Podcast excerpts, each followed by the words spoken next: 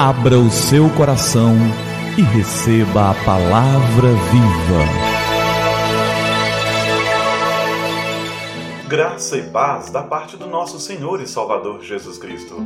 Eu sou o pastor Gilberto e eu quero te entregar a palavra viva. E o nosso tema de hoje é Com meus próprios óculos. Um velho carpinteiro ficou encarregado de construir alguns engradados para as roupas que a sua igreja estava enviando para um orfanato na China. No caminho de volta para casa, colocou a mão no bolso da camisa para pegar os seus óculos, mas eles tinham sumido. Quando repassou mentalmente as suas ações anteriores, percebeu o que acontecera eles tinham caído dentro de uma das caixas que, a essa altura, já estavam num caminhão a caminho do porto. Era uma época difícil.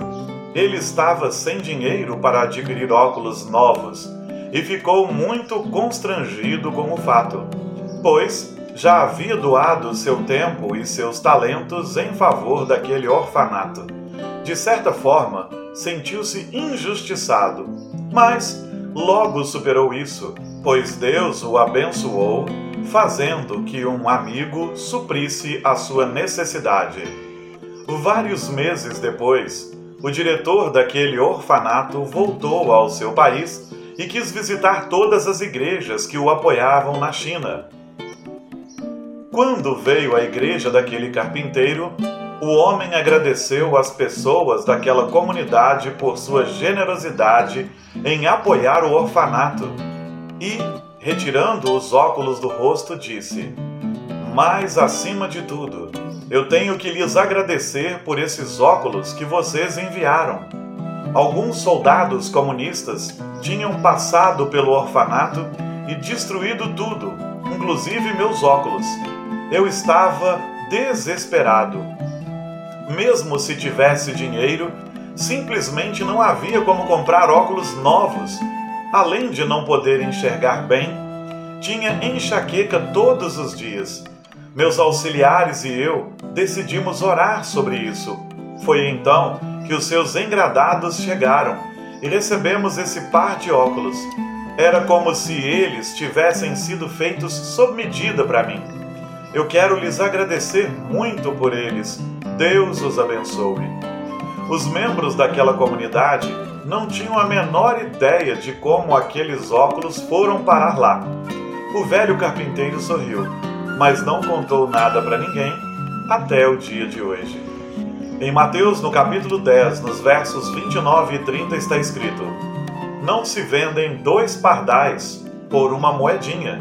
Contudo, nenhum deles cai no chão sem o consentimento do Pai de vocês.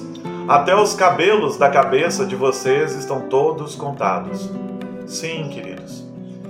Muitas vezes o Senhor nos supre de uma maneira espetacular e inimaginável. E muitas vezes nós achamos que perdemos alguma coisa, quando na verdade Deus está usando isso para abençoar outras pessoas. Nós temos um sentimento de posse tão profundo que quando perdemos, muitas vezes nós sequer enxergamos a mão de Deus naquele movimento todo. Mas o Senhor está vivo e ativo. E até quando parece que perdemos alguma coisa, na verdade ganhamos ou temos o privilégio de abençoar outros que a ganham. Não se desespere quando as coisas não parecerem como você imaginava que seriam. Deus cuida de pardais que valem quase nada eles não caem e não voam sem consentimento, sem a permissão de Deus. Mesmo os seus cabelos, cada um deles está contado, cada fio de cada cabelo nosso. O Senhor não perdeu o controle de todas as coisas. Continue a crer e a compreender que até nos momentos em que as coisas parecem não estar certas, certamente o Senhor as está endireitando.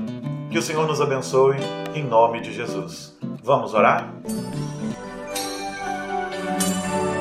É tempo de falar com o Senhor do Universo.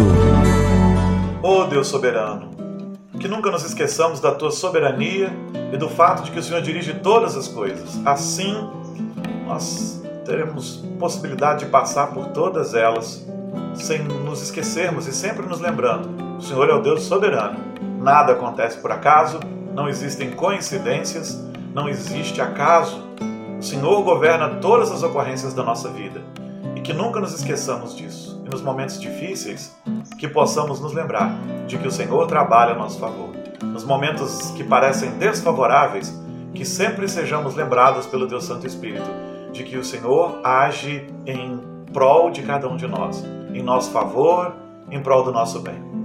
Que nunca nos esqueçamos disso, não nos deixe esquecer. Em nome de Jesus. Amém. Amém. E que a palavra viva transborde em seu coração, que a palavra viva transborde em nossos corações.